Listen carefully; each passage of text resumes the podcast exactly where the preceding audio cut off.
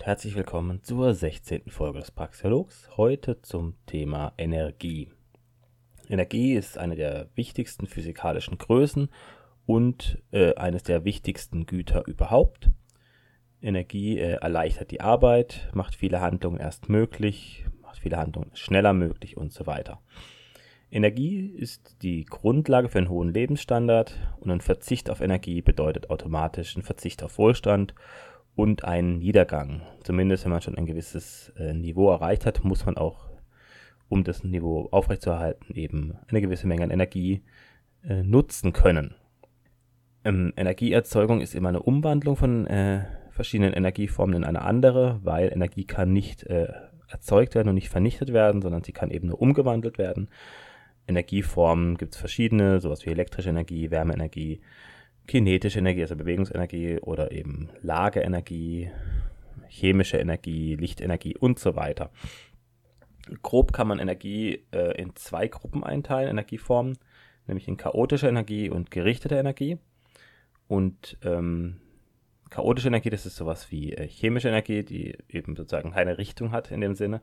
Und ähm, Wärmeenergie ist auch chaotisch und man kann eben sich so grob merken, dass die Umwandlung von chaotischer Energie in chaotische Energie von den Wirkungsgraden her recht gut ist und die Umwandlung von gerichteter Energie in andere gerichtete Energieformen auch recht gut ist von den Wirkungsgraden. Also Wirkungsgrad ist eben im Endeffekt, wie viel Energie äh, von dem, was reingegeben wird, kommt am Ende bei dem, was man haben möchte, raus. Also Beispiel wäre eine Glühbirne. Das heißt, äh, wir wollen das Leuchten haben, wir wollen das Licht haben und wir geben Strom rein und naja, der Strom macht einen, der bringt einen Wolframfaden zum Glühen. Das heißt, wir erzeugen erstmal äh, Wärmeenergie und zwar ganz schön viel und die geht verloren. Das heißt, der Wirkungsgrad einer Glühbirne ist sehr schlecht, weil das Glühen ist ein, also irgendwann wird es so heiß, dass es eben Licht aussendet. Das liegt einfach an der Temperatur. Ich glaube, so um die 3000 Grad oder so sind es. Ich weiß gar nicht genau. Aber ähm, das ist sozusagen dann das, was äh, ja, was wir nutzen wollen, aber dieser, diese Hitze, die brauchen wir sozusagen gar nicht. Also, dass es warm wird, das nutzen wir eben nicht. Das heißt, der Wirkungsgrad ist eben sehr schlecht, vielleicht bei 5% oder so. Und eben das Wichtige ist, diese chaotische Energie, gerichtete Energie, eben, wenn wir was verbrennen, einen Brennstoff haben und den verbrennen und die Wärme nutzen wollen, dann können wir relativ gut diese Wärme nutzen. Das heißt also, die Energie, die in, zum Beispiel in Kohle drin ist, die kann man zu einem relativ hohen Anteil nutzen, wenn man die Kohle verbrennt, wenn man nur die Wärme möchte. Wenn wir aber daraus Strom machen wollen, dann ist es was anderes. Und bei der gerichteten Energie ist auch so, wenn wir zum Beispiel Strom haben, ist eine gerichtete Energie, also der Stromfluss hat eine Richtung, die sozusagen durch ähm, die Leitung vorgegeben ist. Dann haben wir, ähm, können wir das recht gut nutzen, um mit dem Elektromotor eine Drehbewegung zu erzeugen. Also das ist eben beides gerichtete Energie, hat beides eine Richtung sozusagen, also einmal eine Flussrichtung und einmal eine Drehrichtung und deswegen haben Elektromotoren auch recht hohe Wirkungsgrade von 90 bis 95 Prozent, also sind ziemlich gut. Dann ist noch wichtig, jetzt nur von den physikalischen Basics mehr oder weniger, die Amortisation. Das ist im Endeffekt der Energieaufwand, den man zur Herstellung von etwas benutzt. Also nehmen wir mal eine Solarzelle um eine Solarzelle herzustellen, muss man erstmal ähm, Silizium herstellen. Das ist äh, zwar recht häufig als Element, aber nicht in Reihenform vorhanden auf der Erde. Das heißt, das Silizium muss erstmal aus äh, Silikaten oder Quarz äh, herausgeholt werden durch Reduktion. Das ist alles sehr energieaufwendig. Dann müssen die Solarzellen hergestellt werden und so weiter. Und die Amortisation ist eben die Energie, die man dafür braucht für diese Herstellung. Und das dann die Dauer, die Amortisationsdauer ist dann sozusagen die Zeit, die es braucht, bis die Solarzelle wieder so viel Energie erzeugt hat, dass eben ihre eigene Herstellung wieder sozusagen aufgehoben ist, energetisch. Das haben wir bei allem, bei allen Kraftwerken, bei, auch bei Autos kann man sagen, ähm, dass sie erst ab einem gewissen Punkt sozusagen sich dann wieder energetisch lohnen und so weiter. Ja, Deswegen ist auch zum Beispiel besser, Autos länger zu fahren, ist eigentlich sozusagen von, von den ökologischen äh, Punkten her sinnvoller, weil die Herstellung halt auch einiges kostet. Auch wenn vielleicht neue Autos sparsamer sind, was der Sprit angeht, sind sie halt trotzdem, müssen sie erstmal hergestellt werden und das ist ein hoher Energieaufwand. So, grundsätzlich kann man äh, Energieträger einteilen in regenerative und fossile Energieträger. Regenerativ ist hauptsächlich die Sonne und alles, was da im Endeffekt von der Sonne angetrieben wird, wie der Wind, Wasser, Wellen. Also Wellen ist nicht so sehr, aber Wind und Wasser werden vor allem durch Sonnenstrahlung äh, angetrieben. Dann noch Geothermie, das hängt vor allem äh, mit radioaktiven Zerfallsprozessen im Erdinneren zusammen. Und Biomasse, das heißt, es ist auch wieder Sonnenenergie, die gespeichert ist. Also äh, die Sonne strahlt auf die Erde, Pflanzen betreiben Photosynthese, bauen Biomasse auf und diese Biomasse kann dann wiederum zu ja, Biodiesel, Bioethanol, Biogas und so weiter umgewandelt werden oder auch als Holz verbrannt werden. Und dann haben wir fossile Energieträger, das heißt, ähm, ja, Stoffe, die schon lange in der Erde sind und die sich auch noch sehr langsam bilden, wie Kohle, Öl, Gas, aber auch die Kernkraft, also das Uran, das wir eben halt aus irgendwelchen Gebirgen rausholen können. Das ist sozusagen das Fossile und das, der, der Punkt, den wir eigentlich aktuell haben, ist, dass vor allem die regenerativen Energiequellen, also vor allem Sonne und Wind, äh, sehr volatil sind. Das heißt, mal sind sie da, mal nicht. Wenn die Sonne scheint, dann wird Strom erzeugt. Wenn sie nicht scheint oder wenn es bewölkt ist oder wenn es Nacht ist, haben wir eben keinen Strom. Beim Wind ist genauso, der Wind weht, dann wieder nicht. Also das heißt, wir haben eben immer Zeiten, wo wir sehr viel Strom haben und Zeiten, wo wir gar keinen Strom haben. Und ähm, das Problem ist an dieser volatilen Energie, dass sie sich eben nur sehr schlecht speichern lässt. Und die Speichermethoden, die es aktuell gibt, sind eben unzureichend oder ineffizient. Wir haben im Endeffekt drei Gruppen von Speichern, kann man sagen. Wir haben einmal ähm, Akkus, also chemische Energiespeicher, große Batterien sozusagen, also wieder aufladbare. Die sind aber nicht besonders, äh, haben keine besonders hohe Energiedichte. Das heißt, äh, man kann nicht so viel Energie in einem Akku speichern. Deswegen, also das, der Akku an einem Elektroauto ist auch der größte und schwerste Teil, weil man halt sozusagen einen riesen Akku braucht, um überhaupt mal so eine Reichweite von, keine Ahnung, ein Tesla glaube ich so um die 500 Kilometer, um sowas überhaupt zu erreichen, braucht man einen riesen Akku. Dann gibt es noch die Methode Power to Gas, das heißt, man überschüssiger Strom wird dazu genutzt, um chemische Reaktionen ablaufen zu lassen, bei denen Methan oder Wasserstoff hergestellt werden. Ähm, also Power to Gas ist eben Methan, dann gibt es noch Elektrolyse, um Wasserstoff herzustellen, aber das ist im Endeffekt, könnte man das als eine Großgruppe zusammenfassen, also Strom, um, äh, um chemische Reaktionen zur Brennstofferzeugung durchzuführen die haben das Problem, dass sie sehr ineffizient sind. Also natürlich, man kann Wasserstoff dann eben nehmen, wieder verbrennen oder in Brennstoffzellen zur Stromerzeugung nutzen. Und bei Methan kann man natürlich verbrennen oder also ins Gasnetz sogar einspeichern. Das ist eigentlich sozusagen praktisch, aber es ist halt mit sehr schlechten Wirkungsgraden verbunden. Das heißt, es ist auch nicht so prickelnd. Dann gibt es noch äh, Pumpspeicherkraftwerke, das sind im Endeffekt Stauseen, bei denen man, wenn zu viel Strom da ist, Wasser von unten, von einem unteren See, in einen, also tiefer gelegenen See, in einen höher gelegenen See pumpt und ähm, sozusagen dann die Lagerenergie ausnutzt. Also wenn dann Strombedarf da ist, kann man das Wasser von oben nach unten fließen lassen, einfach durch die Schwerkraft, Turbinen antreiben und Strom erzeugen. Ähm, die sind von den Wirkungsgraden her recht gut, also okay zumindest, also nicht so schlecht. Und ähm, der Nachteil ist halt, man braucht Gebirge und äh, besten unbewohnte Gebirge, weil man ja nicht irgendwelche Ortschaften fluten möchte.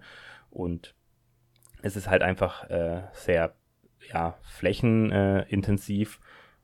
Und wir haben zum Beispiel in Deutschland eben nicht die Möglichkeiten. Also es gibt, glaube ich, kaum noch Stellen, wo man überhaupt Pumpspeicherkraftwerke jetzt noch ähm, bauen könnte. Also ohne große Umsiedlungen sozusagen vorzunehmen. Und und allgemein könnte man auch mit den Gebirgen in Deutschland, obwohl es Deutschland hat durchaus Gebirge, also, aber die würden nicht ausreichen, um den Strom zu speichern, den wir brauchen könnten. Also da kommt immer gern das Argument mit Norwegen, hat auch das ganze Wasserkraft, ja, die haben eben diese Gebirge, die haben diese äh, Pumpspeicherkraftwerke, aber Norwegen hat halt 5 Millionen Einwohner und nicht mehr. Grundsätzlich unterscheidet man äh, zwischen Primärenergie und Sekundärenergie. Primärenergie ist alles, was sozusagen direkt genutzt werden kann. Das sind vor allem Brennstoffe, also wie ähm, Kohle, Öl, Gas und so weiter, also die man direkt nutzen kann. Und Sekundärenergie ist dann der Strom, den man eben erstmal herstellen muss. Und das Problem am Strom ist auch, dass der sozusagen in dem Moment, wo er hergestellt wird, direkt auch verbraucht werden muss.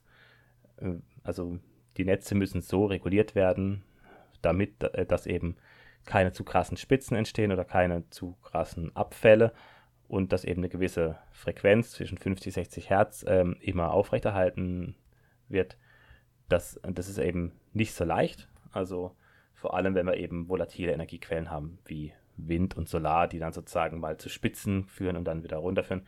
Das heißt, es gibt eben normal diese grundlastfähigen Kraftwerke und das sind eben sowas wie Kohle und Kernkraftwerke und eben dann gibt es die anderen Kraftwerke, die sozusagen dann eben die überschüssige Last, die man braucht, dann teilweise erzeugen können. Man, wenn man an Energie denkt, denkt man in die, also zumindest ich denke dann meistens an Strom, aber eigentlich muss man auch die Wärme und die Prozesswärme und ähm, alles äh, so im Kopf behalten, was für die Industrie nötig ist. Also die Industrie braucht auch für viele Prozesse einfach zum Beispiel Erdgas, um zum Beispiel Reaktionsbedingungen zu schaffen, also gewisse Temperaturen. Dann hat man natürlich noch die ganze ähm, Energie, die man für den Verkehr braucht. Und aktuell sind wir halt, haben wir eben Verbrennungsmotoren hauptsächlich.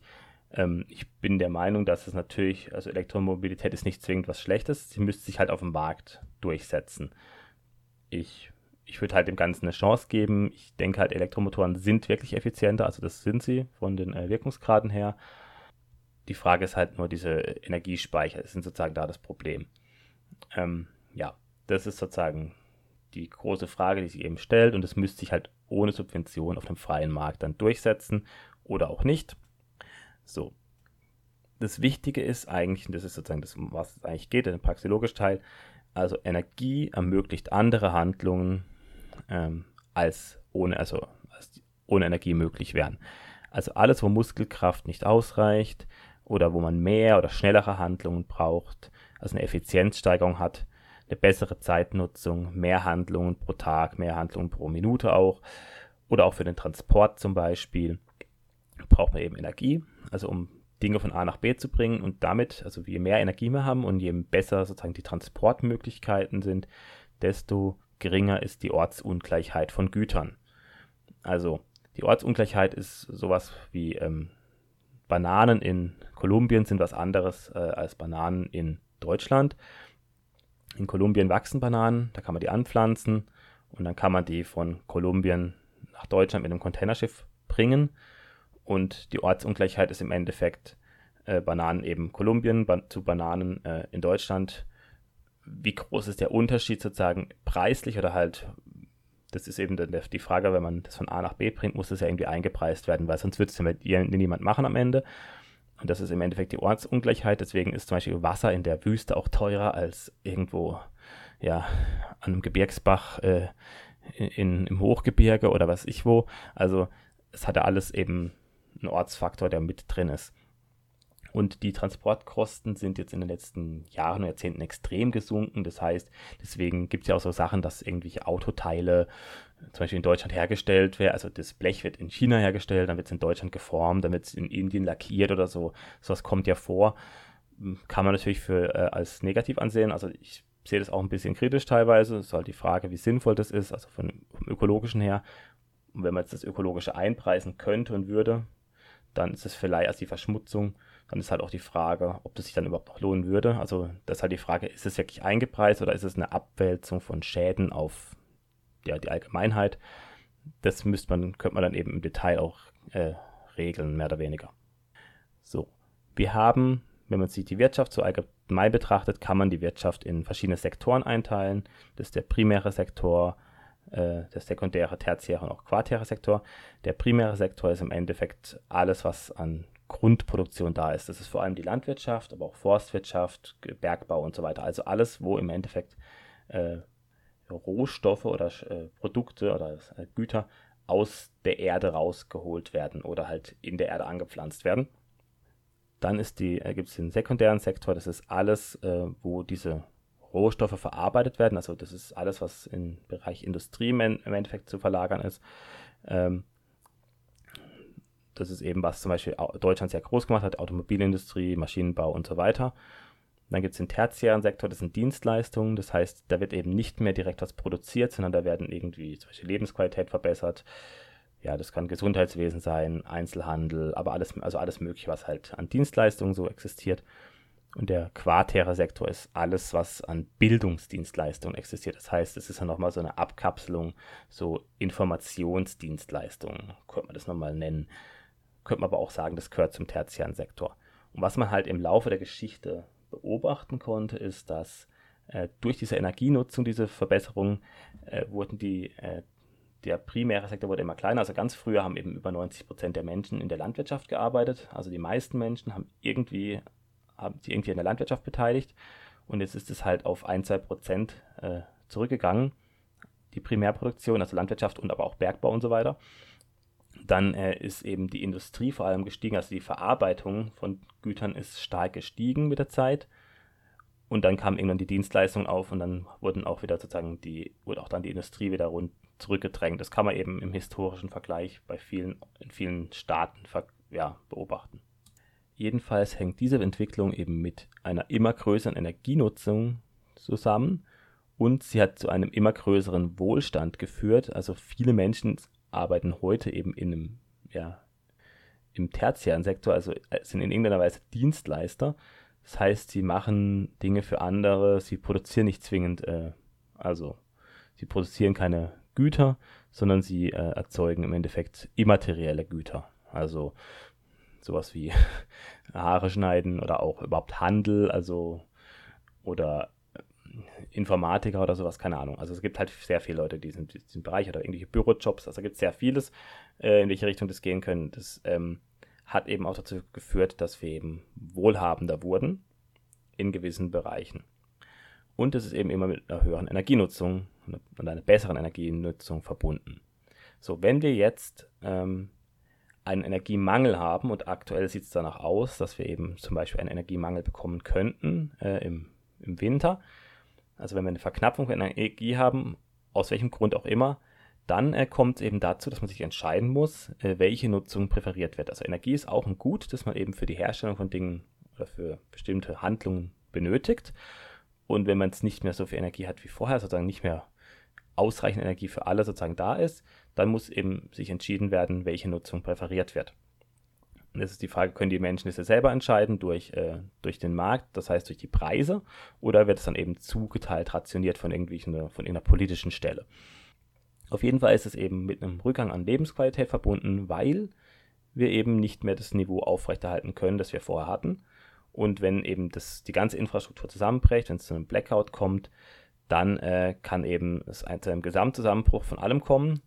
Und auch die Nahrungsversorgung, Wasserversorgung und alles äh, ist dann weg. Also die Supermärkte sind zu. Vielleicht wird noch geplündert, aber es wird auf jeden Fall nichts nachgeliefert. Ähm, die Wasserpumpen, also es gibt keine Pumpen mehr, die laufen, die laufen auch mit Strom. Das heißt, es gibt auch kein äh, fließend Wasser mehr in Häusern. Und wenn das mal zwei, drei Stunden ist, ist es eine Sache. Aber wenn das mal äh, wirklich ähm, ja, ein paar Tage anhält, dann wird es schon kritisch. Also ab zwei, drei Tagen kann man damit rechnen, dass Leute durch die Gegend ziehen und plündern werden. Ähm, auch ja, Leute vielleicht mit, wenn jemand Waffen hat, wird er versuchen, andere auszurauben und so weiter. Man kann es eben zu einem Überlebenskampf kommen und auch zu vielen Toten. Also Stromausfälle sind ja zumindest schon, also wird, davor wird schon gewarnt. Dann Brownouts, das sind eben so gezielte Abschaltungen von einzelnen Gebieten, damit das Stromnetz nicht zusammenbricht.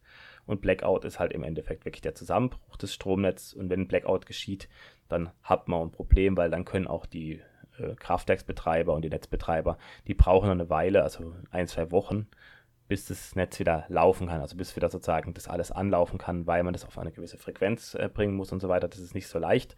Und ähm, das heißt, wir haben in den, den Zeitfaktor, der ist hier ganz wichtig.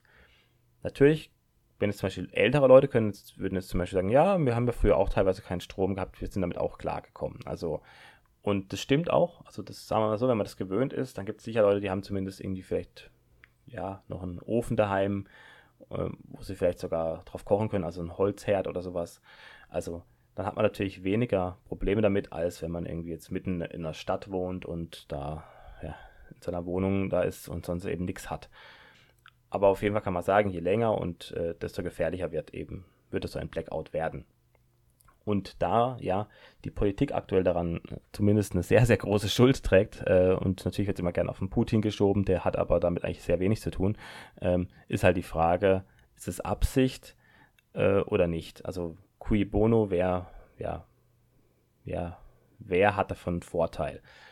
Und ähm, ich würde schon sagen, dass es durchaus Leute gibt, die dann Vorteil haben. Also einmal ist natürlich ein Kontrollinstrument, wenn man jetzt unliebsamen Leuten zum Beispiel den Strom abschalten kann. Das ist halt die Frage, wie gezielt kann man das machen. dann haben wir auch äh, wirklich echte Zivilisationsfeinde unter unseren Politikern. Also wir haben ähm, eben teilweise Maoisten, wir haben auch teilweise Leute, die zumindest in ihrer Frühzeit äh, Pol Pot gefeiert haben und der äh, ist auch davon ausgegangen, dass man erstmal sozusagen alle Intellektuellen umbringen muss und äh, sozusagen wieder in so einen Agrarzustand kommen muss, um den Kommunismus dann äh, zu verwirklichen. Also oder auch Malthusianer, die sind halt alle, die sozusagen sagen, dass wir zu viele Menschen auf der Erde sind, dass wir eine starke Überbevölkerung haben und dass eben die Erde es nicht aushält und die Erde stirbt und sowas. Also so, solche Sachen gibt es ja. Das heißt, es sind dann Leute, die wollen, dass es eben weniger Menschen auf der Erde gibt. Und das heißt, wir haben es eben 8 Milliarden. Das ist, sind sozusagen in deren Augen zu viel. Ja, was ist dann die richtige Zahl? 4 Milliarden, dann müsste eben die Hälfte der Menschen sterben. Oder eine Milliarde, dann müssten 7 Milliarden Menschen sterben. Das ist halt die Frage. Und wer sucht aus, wer stirbt sozusagen. Ja, das ist eben alles sehr schwierig zu sehen. Aber diese Menschen gibt es und ich würde sagen, zumindest ein paar davon haben da auch mit äh, dazu beigetragen, dass es so wird. Und die meisten Politiker sind äh, vielleicht auch einfach nur dumm. Also die verstehen es halt wirklich nicht, möglicherweise. Also ich will es jetzt gar nicht jedem Bosheit unterstellen, aber es muss halt eins von beiden sein, Dummheit oder Bosheit. Es kann halt nicht sein, dass man das äh, komplett äh, nicht sieht sozusagen. Also entweder man ist wirklich dumm oder man, man möchte, dass irgendwie was kaputt geht. Auch diese Deindustrialisierung, die von vielen gefordert wird. Was dann daran alles dranhängt, das wird dann irgendwie gerne übersehen. Und da kommt auch das allerdümmste ähm, äh, Argument, nämlich das Argument der kreativen Zerstörung. Also berufen sie sich auf Schumpeter. Und zwar, ähm, Schumpeter sagt ja, dass eben, wenn eine Innovation entsteht, also wenn irgendwas Neues erfunden wird, dann kann die zu einer kreativen Zerstörung äh, führen. Das heißt, eine Innovation wird gemacht, setzt sich durch auf dem Markt und verdrängt eine alte äh, Technik, eine alte Technologie. Das heißt, erste Innovation, dann die Verdrängung. Und ähm, was jetzt die Grünen zum Beispiel fordern, die äh, fordern eben, dass Dinge abgeschalten werden. Und dann denken sie, dann kommt es zu einem Innovationsdruck. Das ist aber ziemlicher Schwachsinn. Warum soll es zu einem Innovationsdruck kommen? Also warum soll man jetzt auf einmal plötzlich was erfinden, wenn man eben was vorher abschaltet, nur weil sozusagen es nicht mehr da ist, erzwungenermaßen, politisch erzwungen. Also die Innovation kommt, wenn sie kommt und sie kann eben nicht aus dem Nichts erzwungen werden. Also man kann es nicht umdrehen. Man kann nicht sozusagen sagen, man kann nicht erst zerstören und dann gucken, dass Innovation kommt, sondern nein, die Innovation muss zuerst kommen und dann kommt es zur Zerstörung. Andersrum geht es nicht. Und eben dieser ganze Fortschritt, den wir haben und den wir in den letzten Jahrzehnten, Jahrhunderten allgemein hatten, der kann eben, ist nur möglich, wenn Energie genutzt werden kann. Und jede Innovation führt auch zu einer Effizienzsteigerung. Das heißt, wir haben dann eben eine bessere Energienutzung. Ich meine, ich bringe da gerne das Beispiel von, äh, von Fernsehern. Also die alten Fernseher waren riesig, das waren äh, so Röhrenfernseher, waren eben riesige, schwere Kasten. Das heißt, da war viel Material drin und die haben auch einen Haufen Strom gebraucht und das Bild war schlecht. Und jetzt haben wir eben Flatscreens, die sind größer vom, vom, vom Bildschirm her, sind aber leichter, brauchen also weniger Material und sie brauchen auch weniger Strom. Also deutlich weniger Strom von der Leistung her. Das ist halt ähm, eine, definitiv eine Verbesserung. Also weniger Material, besseres Bild und äh, weniger Energieverbrauch.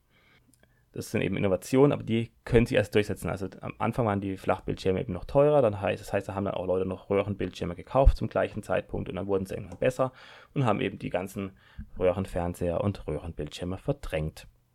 So, dann wird eben ja gerne politisch eine Dekarbonisierung gefordert, weil wir eben, also aus Angst vor Klimawandel, wird da äh, ja, gefordert, dass wir kein, äh, keine kohlenstoffhaltigen äh, Substanzen mehr verbrennen, um CO2 zu vermeiden.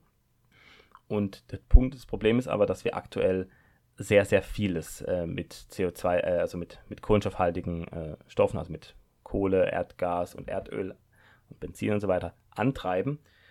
Und diese CO2-Vermeidung wird eben dazu führen, dass wir auf sehr viele Dinge verzichten müssen, die wir aktuell haben. Und das wäre eben ein starker Wohlstandsverlust und eine Verarmung. Und das würde auch zu vielen Toten führen. Also weil zum Beispiel Lebensmittel nicht mehr richtig transportiert werden könnten. Auch die Landwirtschaft ohne ähm, Traktoren und so ist halt nicht annähernd so effizient. Auch zum Beispiel jetzt das Problem, was jetzt wir aktuell haben, dass eben die Düngeverordnung da auch dazu führt, dass der Weizen sozusagen nicht dafür taugt, äh, Brot zu backen, weil irgendwie nicht genug Eiweiß drin ist. Das sind alles so Sachen, die, es hat jetzt nichts mit Energie zu tun, aber das sind alles so äh, politische Entscheidungen, die im Endeffekt für extreme Schäden, zu extremen Schäden führen, die dann aber auch wirklich auf die Leute dann, ja, ähm, sich auswirken. Also das ist dann eben die Ernährungssicherung ist damit gefährdet. Also man muss erst Ersatztechnologien erfinden und verbessern und so weiter. Dann kann man auf Kohle, Öl und Gas verzichten. Und aktuell haben wir diese Ersatztechnologien nicht, beziehungsweise wir haben natürlich schon ein paar, aber sie sind noch nicht so effizient. Das heißt, die Solarzellen sind halt aktuell noch nicht so das Gelbe vom Ei und sie sind halt auch nur, äh, sie liefern halt nur Strom, wenn die Sonne scheint. Die, haben, die besten haben so einen Wirkungsgrad zwischen 17 und 20 Prozent, die besten Solarzellen oder vielleicht auch ein bisschen mehr, aber das ist halt auch noch nicht das Beste, was es was geht. So, natürlich Kohle und Öl und so weiter äh, sind endliche Ressourcen, aber aktuell haben wir noch ausreichende Vorkommen. Also es ist noch nicht komplett erschlossen. Es gibt auch viele Stellen, wo es gar nicht gefördert wird. Äh, hatte ich ja letztes Mal das Beispiel eben Fracking-Gas in Norddeutschland wird halt nicht gefördert, weil äh, sozusagen die Politik es verbietet.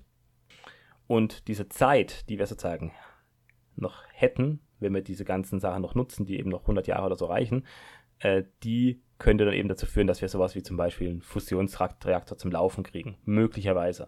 Das ist halt die Frage, ob wir es überhaupt jemals zum Laufen kriegen. Das weiß man natürlich nicht.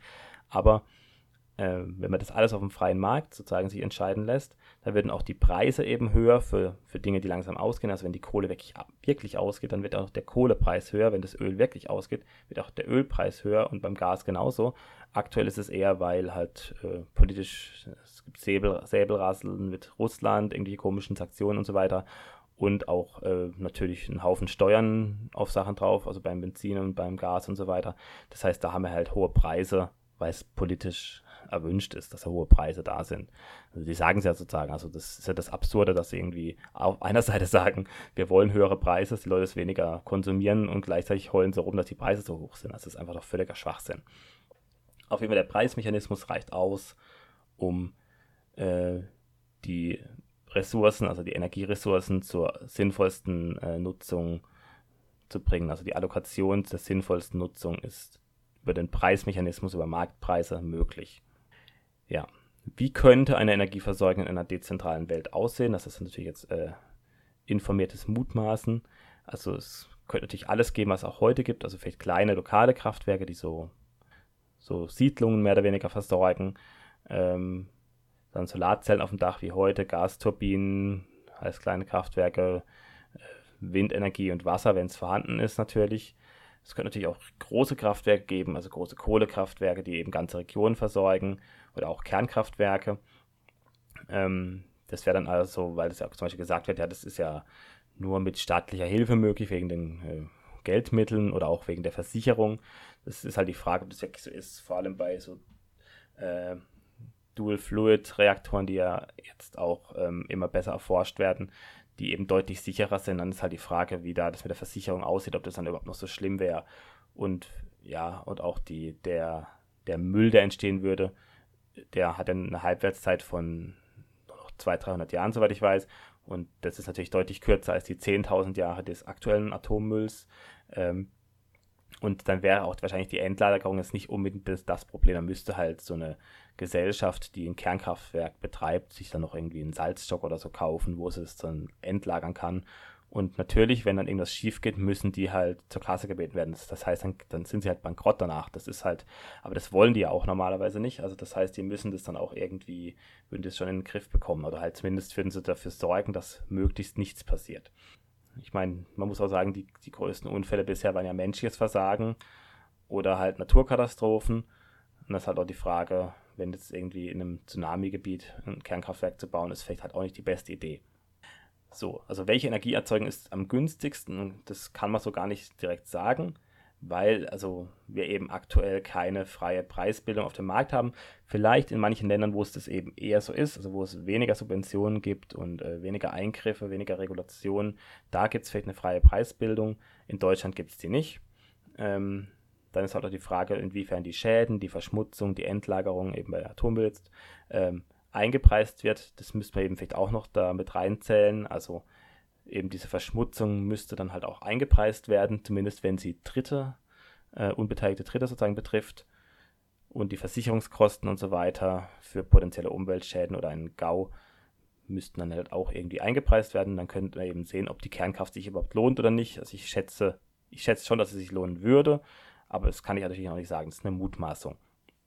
Ähm, ich denke mal, das wird auch vielleicht auch, wenn es sich in, in, bei den Speichertechnologien, also bei den Hausakkus da mehr tut, dann kann ich mir auch vorstellen, dass dann viele Menschen Hausakkus haben werden und eben kleine volatile äh, ja, Stromerzeuger wie Solarzellen oder eben ja, Wind, also so ein Windrad oder so auf dem Gelände.